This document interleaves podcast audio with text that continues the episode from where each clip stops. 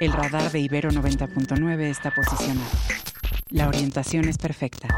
El objetivo, localizar la noticia.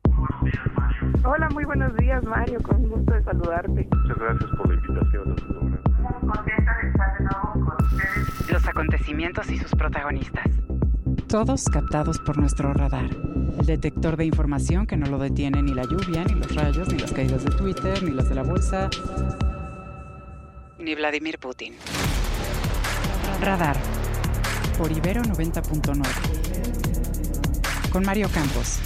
Donde la información comienza.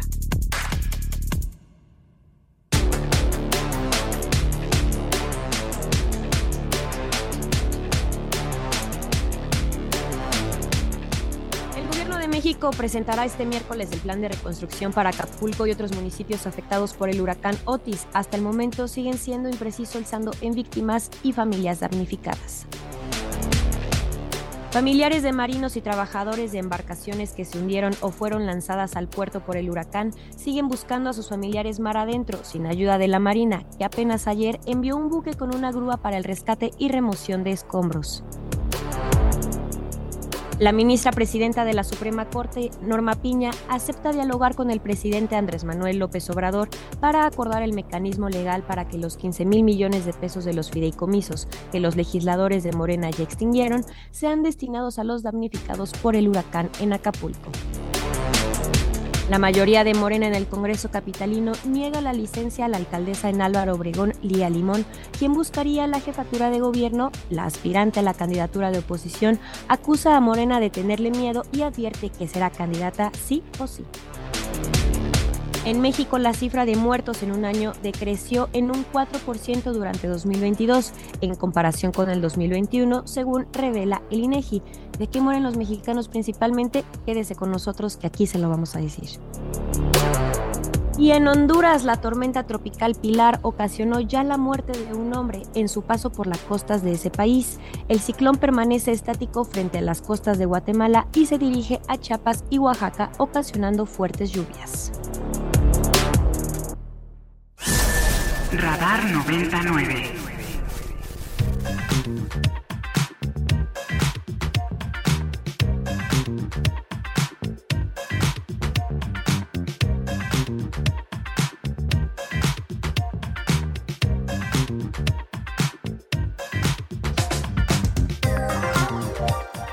Bienvenidos a Radar 99. A nombre de Mario Campos los saluda Ana Jasso en este programa nuevo en primero de noviembre, con el que tengo el gusto de saludar a mi compañero Alfonso Cerqueda. Hola Alfonso, ¿cómo estás? Buenos días.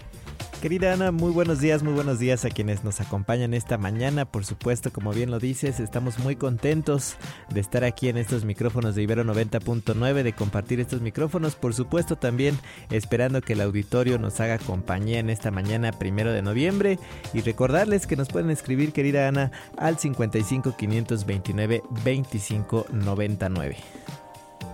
Así es, se pueden comunicar con nosotros. Ya saben que en, estos días, en estos días hemos platicado mucho sobre Acapulco porque es un tema principal en nuestro país, eh, los damnificados que siguen allá y que van a, van a necesitar ayuda durante mucho tiempo, entonces vamos a estar platicando de eso, también vamos a estar platicando sobre la décima edición del 48 Hour Film Project, que muchos estudiantes de la Ibero de Cine, por cierto, que yo estoy de comunicación ahí, muchos entran a participar y la verdad es que es muy padre verlos pues correr a través de la universidad.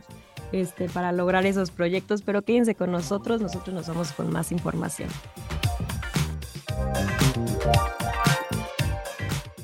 Estas son las, Estas son las noticias. Y les contamos que aunque ya pasaron siete días del paso del huracán Otis por Acapulco y otros municipios de Guerrero, en las colonias populares y partes altas de Guerrero la población sigue sin recibir un vaso de agua o un pedazo de pan, pues sus viviendas siguen sepultadas por el lodo en su mayoría y las enfermedades han comenzado a generalizarse. Tal es el caso de Ajuchitlán del Progreso, donde según el secretario de Gobierno, Dante Bernabé de Morena esperando. Están sobre Acapulco, entendemos que la situación allá pues es, es, grande, pero también acá tenemos necesidades. Estamos esperando que el gobierno federal eh, nos mande la ayuda también, estamos esperando eso, necesitamos ayuda de parte del gobierno. Y por otro lado, familiares de marinos, pescadores y trabajadores de varias embarcaciones que se hundieron o que fueron lanzadas por el mar al puerto siguen buscando a sus familiares vivos o muertos, pues a la fecha nadie se ha hecho cargo de la búsqueda de la bahía, por lo que ellos mismos con sus propias herramientas han buscado, han comenzado esta búsqueda. Según la Secretaría de Marina, al menos 33 embarcaciones se hundieron tras el paso del huracán.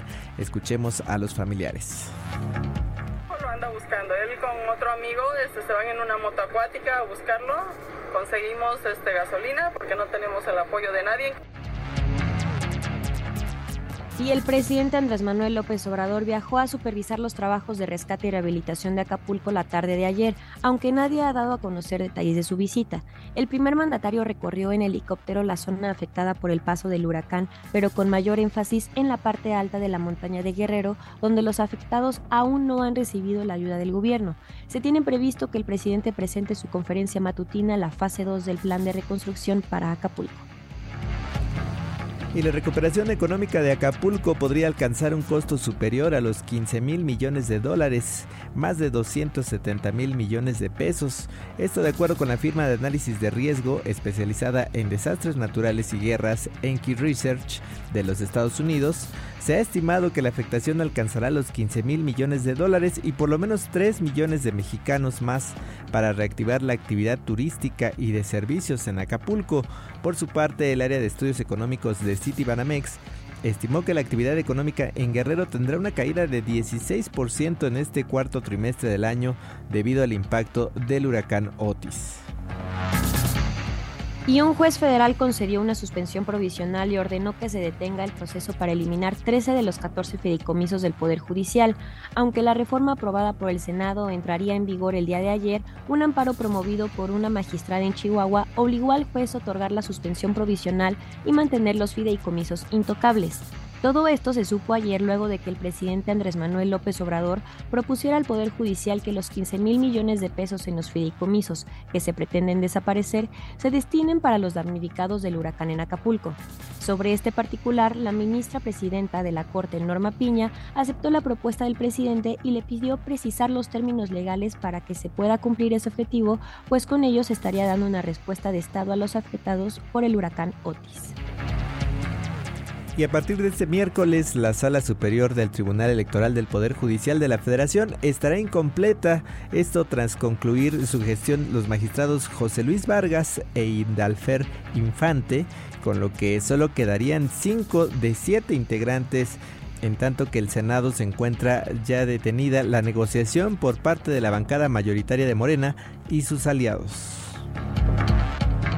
Y el zafarracho que protagonizaron ayer en el Congreso de Campeche los diputados de la bancada de Morena dejó 40 detenidos y 8 personas lesionadas, entre ellos dos hijos de una diputada local. La violencia generada por los diputados y diputadas en su mayoría obligó a que la Policía Estatal resguardara la sede del legislativo en Campeche. El enfrentamiento se originó luego de que un grupo de diputadas destituyera a su coordinador parlamentario Alejandro Gómez Casarín, lo cual hizo que los leales al diputado coordinador las intentaran expulsar de las oficinas del grupo parlamentario. Y por otro lado les contamos que la mayoría de Morena en el Congreso de la Ciudad de México negó una licencia por 18 días a la alcaldesa en Álvaro Obregón, Lía Limón, quien pretende ir por la candidatura a la jefatura de gobierno por parte de la alianza PRI-PAN-PRD.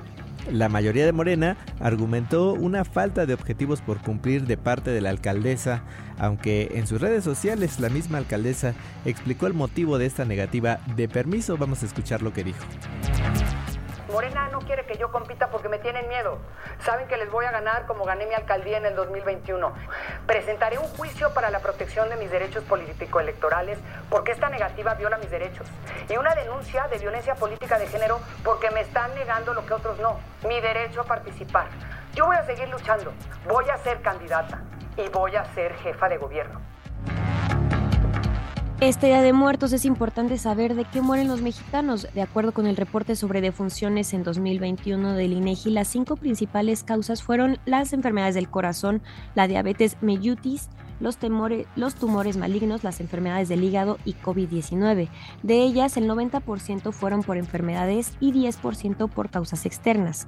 Accidentes, homicidios y suicidios. En comparación con el año 2021 hubo una reducción del 4% de defunciones y de los 32 estados, la entidad con la tasa más alta de defunciones fue la Ciudad de México con 887 y Quintana Roo la menor con 453.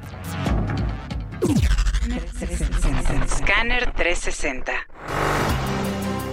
Y nos vamos a plano internacional en donde les contamos que en Honduras la tormenta tropical Pilar ocasionó ya la muerte de un hombre de 62 años por la crecida del río Camayagua de acuerdo con la Secretaría para la Gestión de Riesgos y Contingencias Nacionales de Honduras, Pilar se mantiene estacionado frente a las costas de Guatemala, siguiendo la ruta de su antecesor Otis, pero gracias a la masa de aire frío que llega del norte, no ha crecido su intensidad y mantiene una dirección errática.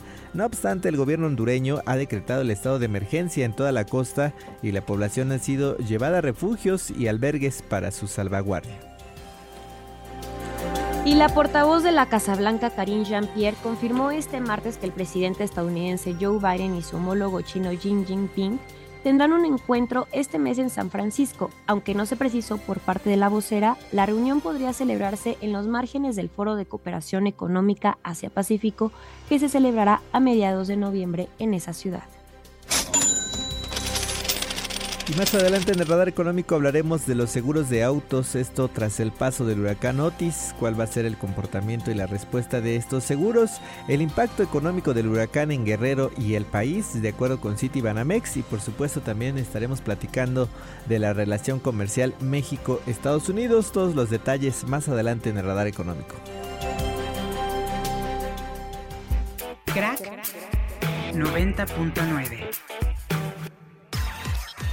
y ahora nos vamos con un avance deportivo con Omar García de Crack 99. Muy buenos días, Omar, ¿cómo estás? Omar, te tenemos por ahí.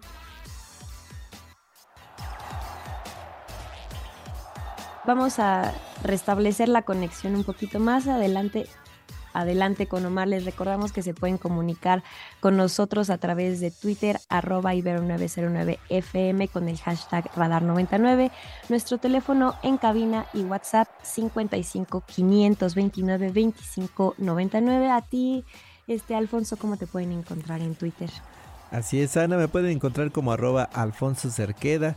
Por supuesto, como bien dices, ahí estaremos pendientes de todo lo que nos quieran compartir. ¿A ti cómo te encontramos, Ana? Ahí me pueden encontrar como arroba anajaso08. También nos pueden enviar mensajes pues de sus ofrendas, cómo les van quedando.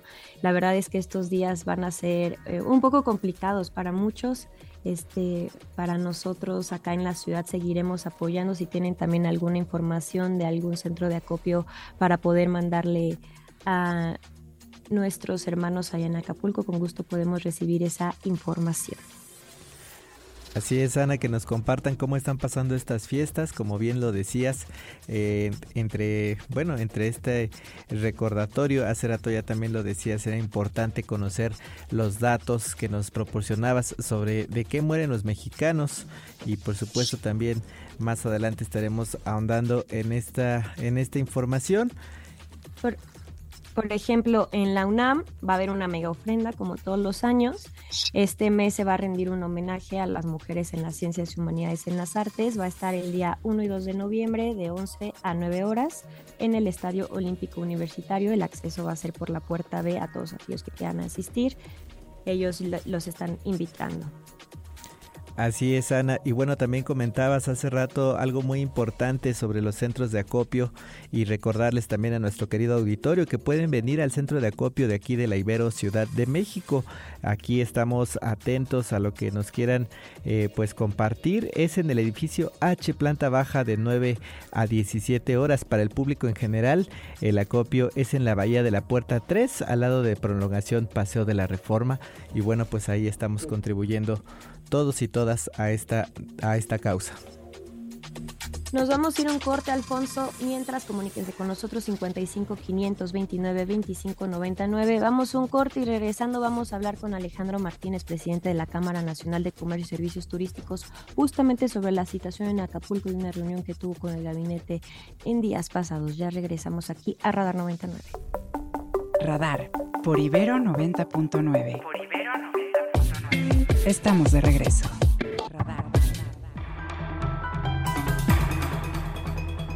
ya regresamos aquí a Radar, Radar 99. Ya tenemos en la línea al doctor Alejandro Macías, infectólogo. Buenos días, doctor. ¿Cómo está? Le saluda Ana Jasso.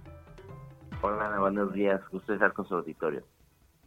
Un gusto tenerlo aquí porque creo que es muy importante, todos conocemos la situación que se vive en Acapulco, pero la falta de recursos que tienen los hospitales colapsados, no hay medicinas, nuestra pregunta es, ¿qué enfermedades podrían estar ahorita desarrollándose o teniendo más énfasis en una situación como la que vive Acapulco con el clima y con la afectación que tiene? Sí, eh, los desastres naturales de este tipo eh, dejan problemas. Eh, primero, las gastroenteritis son las, las más comunes porque suele haber primero la ausencia de agua potable, que es lo más urgente de restablecer. hay acumulación de de residuos, también de ahí prolifera fauna nociva, sobre todo, por ejemplo, ratones, roedores, y aumentan las enfermedades diarreicas también de una otra enfermedad que se llama la leptospirosis. Em, también la acumulación de residuos y el agua estancada, la, la proliferación de mosquitos, entonces es muy probable también el desarrollo de un brote de dengue. Em, y en fin, como decías ahora, por ejemplo, si los hospitales están colapsados, la gente que tiene heridas, que son muchas, suele haber también brotes de infecciones en heridas, en, en el hueso por fracturas. Eh, sí, la restitución de los servicios se acompaña también de, de una reducción de los riesgos de muchas enfermedades. Eh, doctor Alejandro, buenos días. Le saluda Alfonso Cerqueda. En esta situación, ¿cuáles, digamos, los factores o cuáles son los factores que tendrían que considerar en este plan de reconstrucción en cuanto a precisamente evitar este tipo de enfermedades eh, ante también los daños que presentan los servicios de salud y los medicamentos? Sí, mira, eh, sí es, Alfonso, muy importante, desde luego, el personal médico para la atención de los que ya están enfermos entonces, la restitución de la infraestructura de salud, de los hospitales, de los centros de salud, es muy importante. Ahora, esa ya es, digamos, una prevención secundaria, porque cuando la gente ya enferma, ya es más difícil.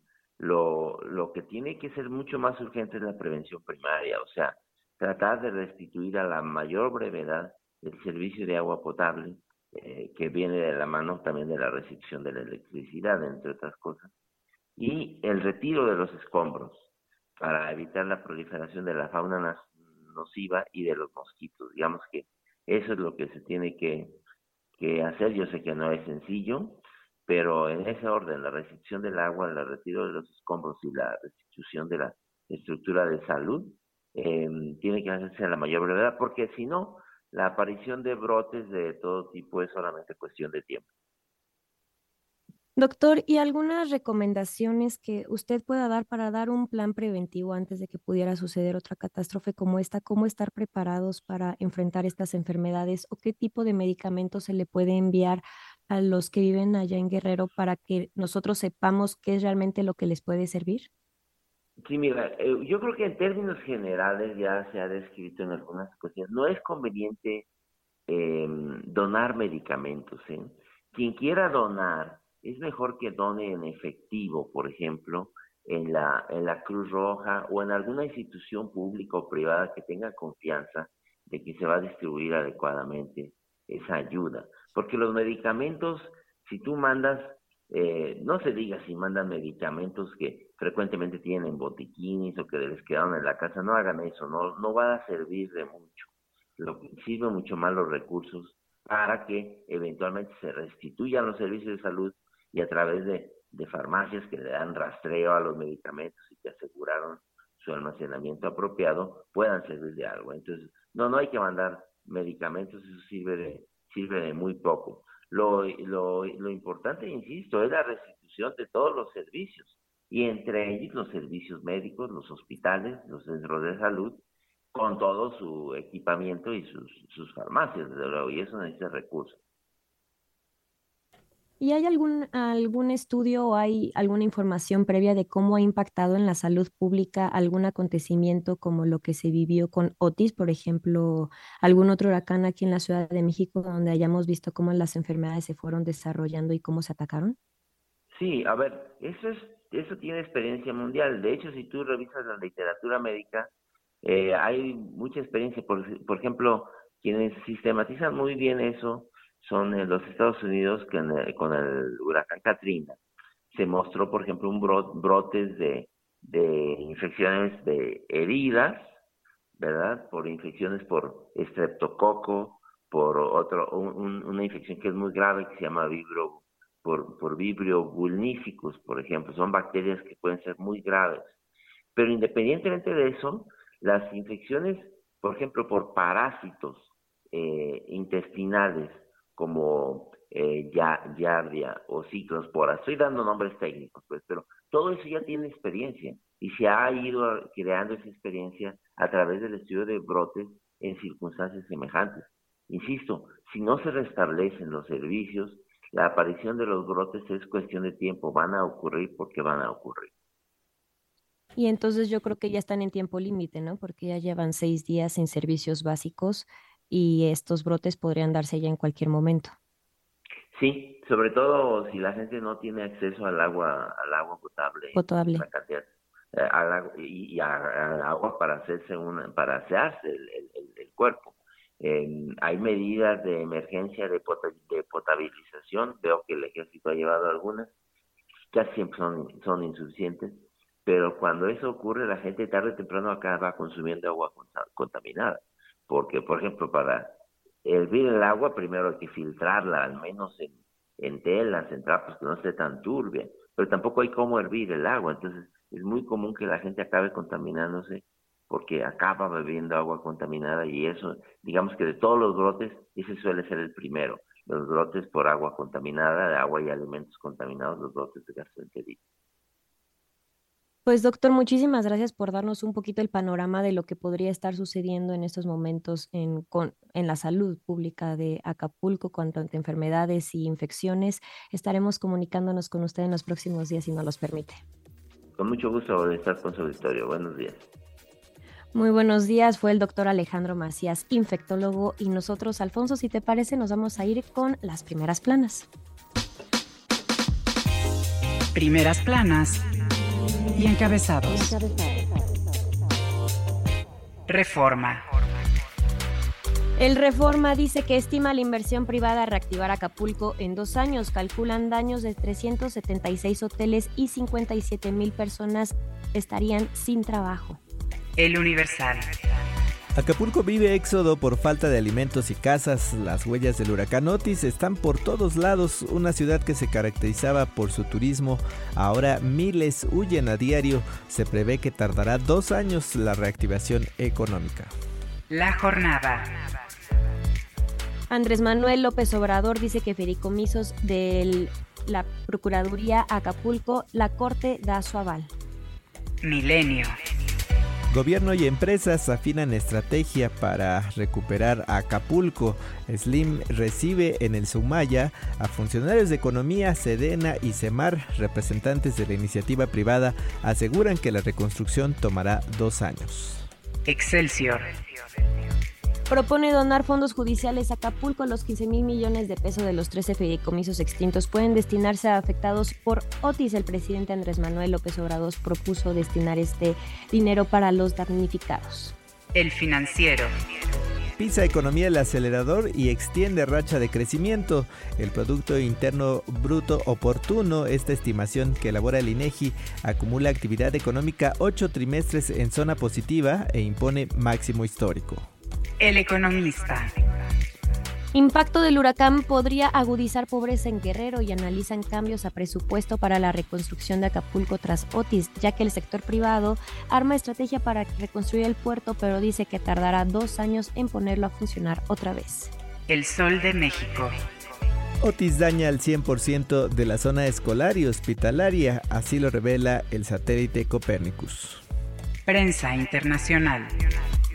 Y nos vamos con prensa internacional, empezamos con The New York Times y dicen que comienzan las primeras salidas desde Gaza desde el inicio de la guerra. La televisión estatal egipcia mostró lo que dijo eran palestinos heridos en ambulancias de los que habían llevado a Egipto. Las autoridades dijeron que también se esperaba que algunos titulares de pasaportes extranjeros cruzaran la frontera el miércoles. No ha estado abierto para salidas desde el día 7 de octubre. Y por su parte el país, en su edición internacional, un bombardeo israelí causa decenas de muertos en un campo de refugiados de Gaza. Y por otro lado también nos cuenta el éxodo bajo amenaza en el paraíso del Mar Rojo para 60.000 israelíes evacuados por la guerra. Radar por Ibero 90.9. Estamos de regreso.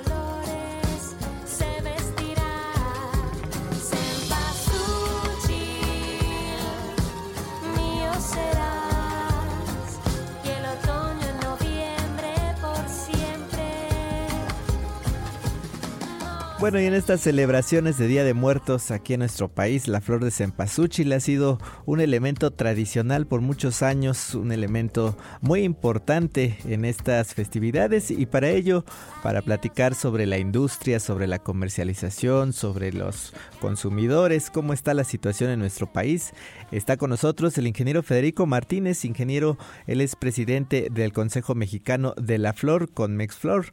Eh, ingeniero, muy buenos días, un gusto tenerle aquí en Ibero 90.9. Buenos días, un gusto eh, saludar al auditorio de Radio Ibero y eh, gracias por la oportunidad. Al contrario, muchas gracias por estar con nosotros. Y bueno, pues le llamamos porque queremos saber cuáles son las expectativas respecto a la comercialización de este año. Sabemos que en años anteriores pues ha sido una situación difícil precisamente para la comercialización de la flor de cempasúchil, algo pues que impacta mucho en los productores mexicanos para empezar. Entonces, pues queríamos saber cuáles son las expectativas respecto a este año, ingeniero. Bueno, mira, como bien mencionas, es una tradición de muchos años, de siglos. Desde antes de que llegaran los españoles ya se usaba esta flor que es nativa de México para este tipo de festividades para honrar a, los eh, muertos. Ah, y así a, lo largo de, muchos años esta eh, tradición ha prevalecido y hasta la fecha se usa bastante esta flor.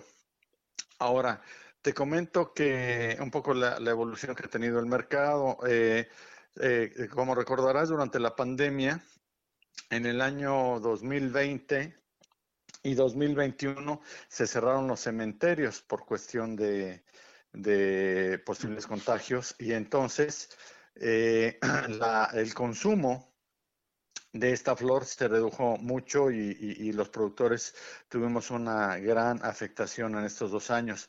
Sin embargo, para el 2022, que volvieron a abrir los cementerios y la vida empezó a regresar a la normalidad, tuvimos eh, afortunadamente una gran demanda de nuestro producto. Se vendió prácticamente todo, se vendió muy bien. Eh, y Ah, esperamos que este año eh, vuelva a haber una, muy buena demanda de, nuestro producto. Eh, ya desde principios de octubre, los puntos de venta, florerías, viveros y todos los puntos de ventas en todo el país ya eh, están con la presencia de cempasúchil, ya sea de maceta o cempasúchil de corte, para esta eh, conmemoración del Día de Muertos. Ah, esperamos una derrama económica similar a la del año pasado, de unos 300 millones de, pesos, eh, a precio de venta de productor, que son ah, cerca de 2.000 productores que se dedican a esta actividad. Ingeniero, buenos días. Les saluda Ana Jasso. Si nos pudiera dar un poquito de contexto de cuándo se empieza a sembrar la flor de cempasúchil para poder dar abasto a estas fechas que son importantes aquí en nuestro país, primero y 2 de noviembre, y si se vende todo esa cosecha o si hay alguna, pues un rezago cuando se queda una merma. Eh, la, siembra de la semilla, este, esta planta se, se, reproduce por medio de semillas. Y la siembra de la semilla normalmente se hace en los meses de junio y julio. Junio y julio, desde entonces es cuando eh, los productores, tanto de la flor de corte como de las plantas en, maceta, eh, inician su producción llevando a cabo la siembra de la semilla y la, para tenerla lista para la venta desde los primeros días de octubre es cuando se empieza a comercializar en mayoreo para que ah, eh, ya el, menudeo que, es la venta eh, principal hacia finales de octubre se pueda llevar a, cabo. Entonces son esos meses los que nos dedicamos a, la producción del cempasúchil, ocupando una buena parte de nuestros espacios para la producción de esta, de esta flor. Y ah, eh, como eh, muchas otras plantas y flores, tienen ciclos buenos, tienen ciclos malos.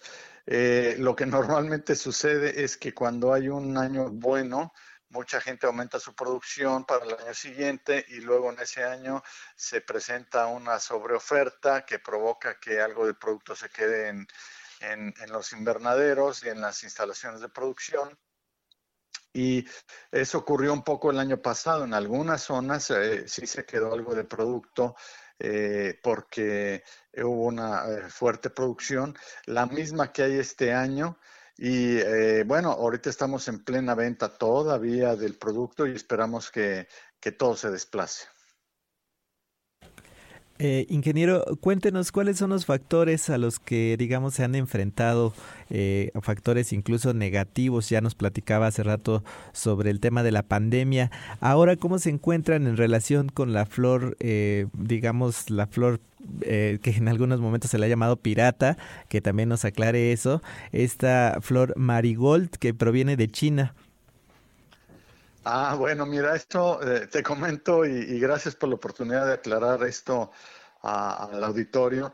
Eh, no hay, no hay tal, eh, es una leyenda urbana. Para empezar, el cempasúchil no viene de China, ni las semillas que usamos en México para la producción de cempasúchil, este, viene de China. Ah, no hay, los productores de flor de corte, usan mucha semilla criolla, es decir, ellos mismos colectan la semilla eh, que van a usar para el año siguiente en su propia producción. Eh, pero cada vez más hay eh, el uso de semillas mejoradas que provienen de diferentes países, tanto para flor, la producción de flor cortada como para la producción de maceta, en donde ha habido un mejoramiento genético y desarrollo de muchas variedades que son las que vemos en el mercado y que afortunadamente los productores en México tenemos acceso a ellas. Y estas variedades eh, mejoradas provienen de diversos países, principalmente de Estados Unidos, pero también hay mejoramiento genético en países como Holanda, como Dinamarca, como Tailandia y como Francia. Entonces, eh, China no tiene nada que ver y Marigold es el nombre en inglés con el que se conoce en todo el mundo a la flor de cempasúchil. Entonces, ah, esto espero que aclare la situación y bueno, comentarte que ha, ha, habido desarrollo de variedades en México, de variedades de cempasúchil, pero esas variedades eh, se han desarrollado por instituciones de investigación y el trabajo ha sido básicamente enfocado a cuestión académica, es decir, esas variedades no están disponibles comercialmente para los productores en México, es por eso que los productores nos vemos en la necesidad de buscar las semillas con las variedades mejoradas eh, en diferentes países y que afortunadamente tenemos acceso a ellas y gracias a ello eh, podemos tener nuestra importante producción de alrededor de 15 macetas eh, de cempasúchil para la temporada y cerca de 2 millones de manojos de flor de cempasúchil eh, para esta temporada. Pues ingeniero, muchas gracias por esta aclaración importante, sobre todo para el consumidor, el consumidor eh, pues ya final, digamos, ante esta, ante este mito que de pronto pues sí genera dudas, principalmente en estas compras y bueno saber cómo distinguir. Bueno, han salido muchos artículos al respecto. Muchas gracias por la aclaración y gracias por estar aquí con nosotros en Ibero 90.9. Eh, el agradecido soy yo, gracias por la oportunidad y bueno, invitar a, a toda la gente que compre sus flores de cempasúchil para decorar los altares, las tumbas, eh, en, todos los lugares donde hagan esta, eh, esta proceso de honrar a nuestros muertos. Muy importante, como nos lo dice ingeniero, muchas gracias. Gracias, buen día. Muy buen día. El ingeniero Federico Martínez, él es presidente del Consejo Mexicano de la Flor con Mexflor.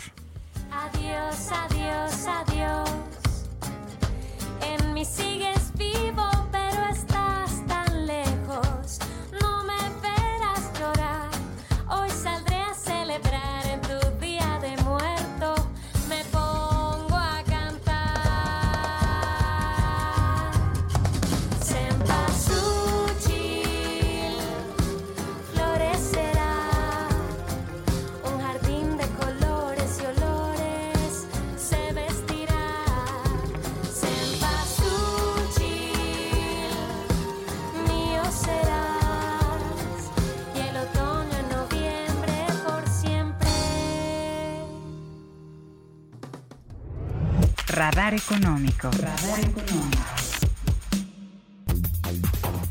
Esta mañana en el Radar Económico les contamos que las personas que cuentan con un seguro de auto y que se vieron afectados por el paso del huracán Otis en Acapulco Guerrero tendrán protección del 100%, esto ante los daños ocasionados por la devastación de este fenómeno, inclusive si su seguro únicamente tenía cobertura por robo, sin contemplarse daños materiales de algún tipo. Así lo compartió la Asociación Mexicana de Instituciones de Seguros, la AMIS. En este sentido, la asociación informó por medio de un comunicado oficial que las aseguradoras adoptarán una postura flexible. Esto es bien importante y sobre todo en esta situación, en este proceso de pérdidas totales de autos y que los cobros de las indemnizaciones para la población guerrerense en este tipo de seguro se agilizarán.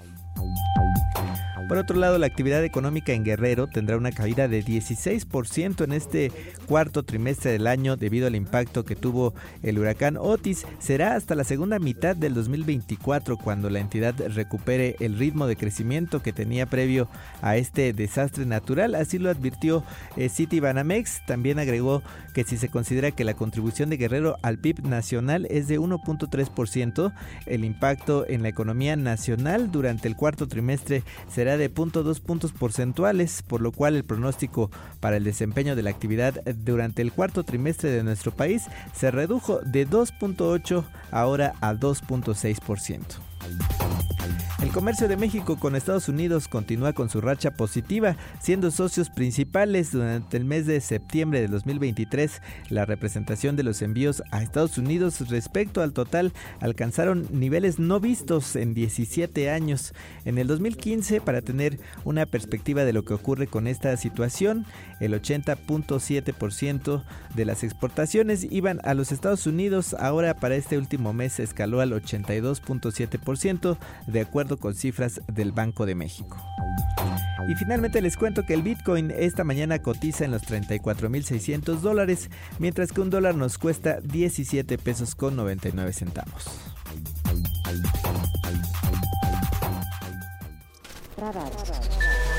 Radar 99. Y en estos momentos se está llevando a cabo la mañanera donde está el presidente con la gobernadora Evelyn Salgado y donde más adelante se le va se va a integrar Rodrigo Ramírez de Lao. Vamos a escuchar qué están diciendo de la mañanera sobre la situación en Acapulco. 17. Toda la obra de reconstrucción de Acapulco y Coyuca será coordinada por Luisa María, alcalde de Luján, secretaria de Gobernación, y por Evelyn Salgado Pineda, gobernadora Constitucional de Guerrero. 18. Nuestro especial reconocimiento a los trabajadores y directivos de la Comisión Federal de Electricidad por su eficaz trabajo sin precedentes en casos de emergencia en el mundo. Pues en una semana, en una semana han logrado restituir prácticamente todo el servicio de energía eléctrica en Acapulco en una semana después de que el huracán tumbó más de 10 mil postes de luz.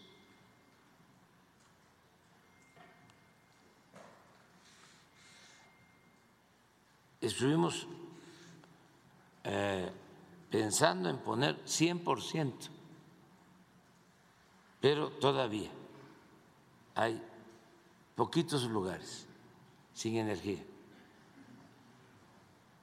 Sin duda, eh,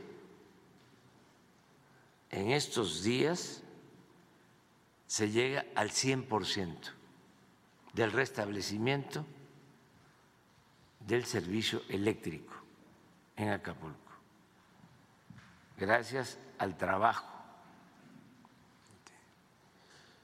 comprometido, eficaz, responsable de los trabajadores de la Comisión Federal de Electricidad, a los directivos, a todos los que desde el primer momento se trasladaron allá con equipos y a colocar postes, trasladar postes hasta por helicóptero, levantar las torres de la Comisión Federal de Electricidad, eh, líneas de electricidad eh, que ya están colocándose eh, y bueno, estamos escuchando al presidente Andrés Manuel López Obrador que está dando a conocer los 20 puntos para la reconstrucción en Acapulco. Y nosotros ya tenemos en la línea, vamos a cambiar un poquito de tema, vamos a platicar con Camila de Michelis, directora de 48 Hour Film Project. Hola Camila, ¿cómo estás? Te saluda Ana Jasso. Hola Ana, ¿cómo estás? Muchas gracias por invitarme. Muchas gracias por estar aquí porque este año se lleva otra edición de este rally de 48 horas que ha sido muy famoso y que muchos mexicanos se inscriben. Cuéntanos un poquito más sobre esta nueva edición que se va a llevar a cabo este año. Claro, pues mira, es nuestra décima edición y, y, realmente es una edición muy especial porque, bueno, para todos aquellos que nos escuchan, nosotros tenemos la suerte y la honra de ser el rally de cine más grande del mundo.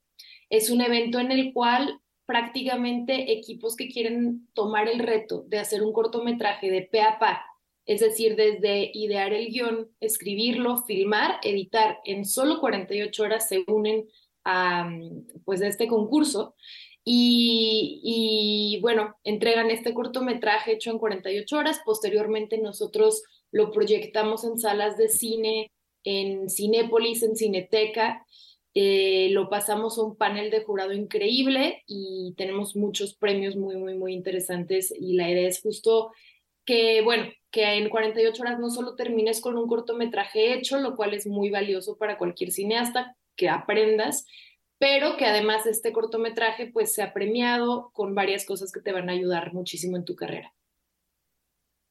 Camila, buenos días. Te saluda Alfonso Cerqueda.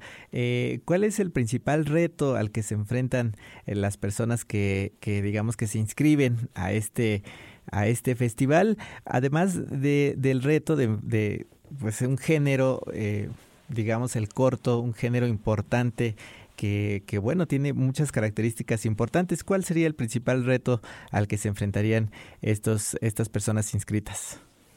Mira, creo que es, muy buena tu pregunta, porque creo que de por sí hacer un cortometraje ya es un reto, ¿no? Em, justo Lasseter decía, por ejemplo, cuando empezaron a hacer los cortos de Pixar y todo esto, decía, es que imagínate, si un cineasta logra conectar con su audiencia con solo un par de minutos, imagínate lo que puede hacer con un largometraje. Entonces, el cortometraje es un formato que, no es menor, que es bastante complejo. Hacer un buen corto es muy complejo, pero justo ahí está el chiste, ¿no? Eh, el Kubrick decía, entre el cine la única manera de aprender realmente a hacerlo es haciéndolo. Entonces, de entrada está ese reto que creo que es, algo que, que, realmente te aporta muchísimo como cineasta, te ayuda a encontrar tu voz, te ayuda a probar cosas nuevas que es muy difícil que puedas probar en un formato largo, te ayuda a probar, a, pues a, tal vez tener frescura, ¿no? A, aventurarte, a aventurarte a hacer un poco de locuras, ¿no?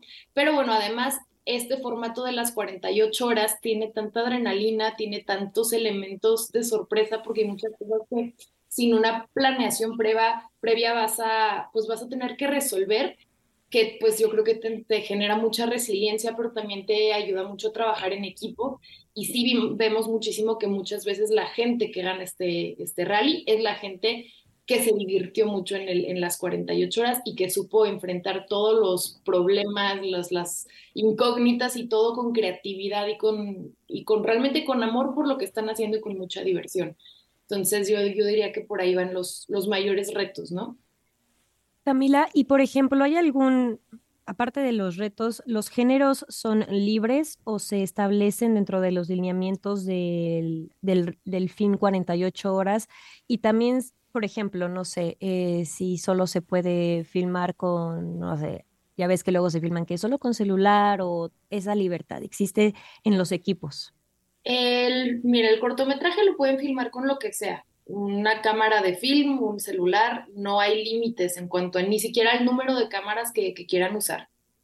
En cuanto, en cuanto a temas, sí tenemos un sorteo el día 24 de noviembre, que es el día del banderazo, y en este banderazo justamente los equipos al azar van a sacar un género que es el que van a tener que respetar a la hora de hacer su cortometraje. ¿Esto por qué? Pues para asegurarnos nosotros que en efecto el, cortometraje fue hecho en las 48 horas. También reciben tres elementos impuestos que tienen que aparecer en el cortometraje, que son un personaje, un prop y una línea de diálogo.